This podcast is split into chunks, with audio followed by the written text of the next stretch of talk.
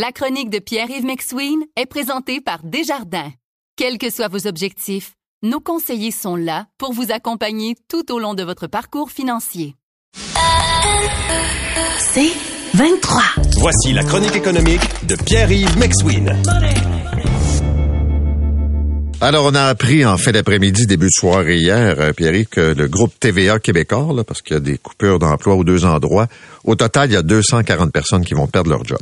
Oui, et, c'est quand même un ton alarmiste euh, qui confirme des enjeux de l'industrie qu'on nous a soumis. Euh, avant de parler des résultats de TVA, faut, regarder les prémices. Un, quand vous avez en bas de 40 ans aujourd'hui, euh, vous avez beaucoup d'écrans, les adultes aussi plus âgés, mais la vision de la télévision, elle est parfois du passé. C'est-à-dire que les jeunes, les ados, les enfants, les jeunes adultes, leur écran de télé, c'est un iPad, c'est un ordinateur, c'est un téléphone. Donc, ça, on peut pas lutter contre ça. Deux, on a un contexte au Québec particulier où tu as des diffuseurs publics et tu as des diffuseurs privés. Puis les diffuseurs privés, ben c'est sûr qu'ils se battent pas à armes égales dans tous les créneaux. Oui, ils ont de la popularité, mais ils peuvent peut-être pas se permettre de faire des émissions, disons, qui ont moins de portée financière, disons-le comme ça. Qu'est-ce que tu veux dire? Ben, je veux dire que tu peux te permettre de perdre de l'argent chez, chez Radio-Canada, mais tu peux pas te permettre de perdre autant d'argent chez TVA. Et donc, à Radio-Can, tu peux faire des choses que tu peux pas faire chez TVA, avoir des ressources que tu pas ailleurs, puis d'avoir une vision un peu plus contenu subventionné, disons que euh, chez TVA, qui doit répondre à des actionnaires et des rendements, tu sais.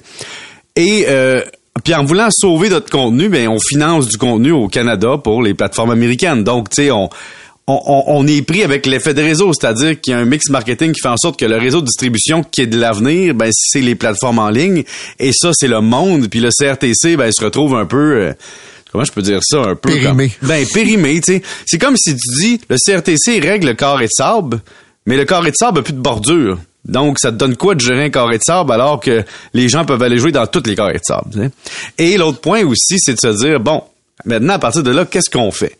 TVA fait des pertes dans plusieurs secteurs. Euh, c'est majeur. le saut par en bas par rapport à l'an dernier quand même important.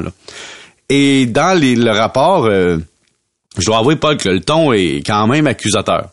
On accuse Radio-Canada, coupable d'avoir une concurrence déloyale. On accuse le CRTC de ne pas gérer les ça. On accuse Bell de pas payer la juste valeur des chaînes de Québécois.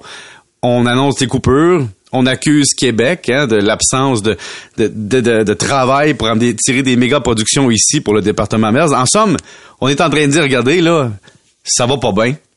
Euh, le contexte actuel s'en va dans une direction qui ressemble à un mur. Puis, on est en train de dire aux gens, ben, vous avez délaissé la télévision telle qu'on la connaît. Euh, puis, de regarder ce qui arrive avec l'enjeu présentement, c'est que on laisse mourir notre secteur télévisuel. C'est un peu ça le message que je, qui transpire de ça. C'est ce que je ressens. OK. Et M. Pelado sera avec nous, euh, le grand boss, euh, autour de 8 heures euh, ce matin. Mais tu sais, il faut que tu dises, c'est quand même un enjeu de dire, on est pris avec une structure aussi télévisuelle qui coûte cher à produire. Puis les plateformes en ligne, l'Internet, le TikTok, ça coûte rien. C'est ça qui est fou, là. Ça, c'est vrai, mais on a souvent parlé, des, des plateformes payantes. Et moi, je, je répète qu'il y a une limite à ce que les gens veulent payer, Exact. même si ça ne représente pas des gros montants, là. Mais, tu tu dis, je peux pas m'abonner à tout. J'ai pas le temps de tout voir. Non. Puis c'est pas en multipliant les plateformes que nécessairement on va augmenter la, la consommation. Les gens se disent, OK, 3, 4, 5, puis ça va être ça, là. Mais t'as quand même du monde au Québec sur Internet qui produisent du contenu de leur sous-sol, qui ont plus de, qui ont plus d'écoute, Paul, que certaines émissions de télévision produites à grand déploiement. C'est Quand clair. tu y penses. Un ado peut battre une chaîne de télé, des fois, là. Vous écoutez la chronique économique avec Pierre-Yves McSween. Bon, on va parler euh, du portefeuille des gens directement parce que le message qu'envoie la Banque du Canada, tant que l'inflation sera pas à 2% ben on va jouer avec les taux d'intérêt. Ah, vous allez payer le prix. C'est comme si, advienne que pourra, euh, l'inflation est le plus grand des maux. Il faut lutter contre ça. Puis, je te ramène à l'époque de Bill Morneau. Tu souviens quand Bill Morneau avait quitté le Parti libéral pour aller à l'étranger, là? C'était, c'était sous-entendu que ça allait plus ou moins bien sur l'accord de comment gérer le Canada.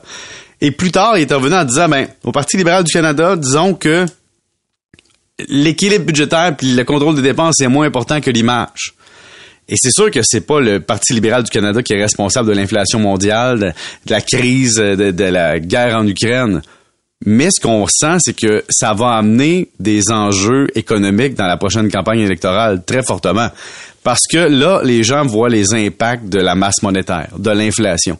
On voit que on me demande de prendre un engagement de 25 ans sur une maison en parlant d'un bord que nos jobs vont être transformés par l'intelligence artificielle, puis de l'autre côté par le coût de financement n'est plus stabilisé, le coût des denrées n'est plus stabilisé, et la Banque du Canada a l'ultime but de tout ramener à 2% en 2024, ce qui est l'an prochain.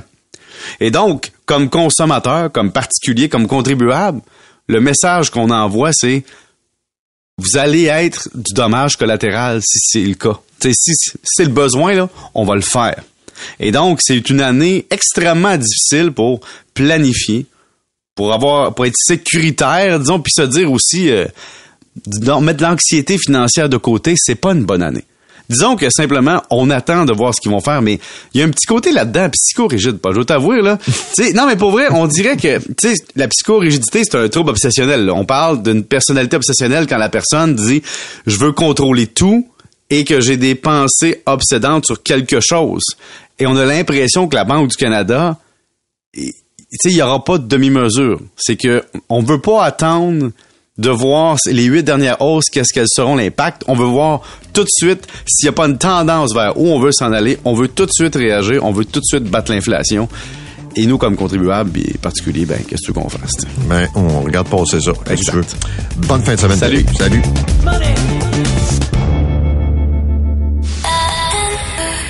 C'est 23.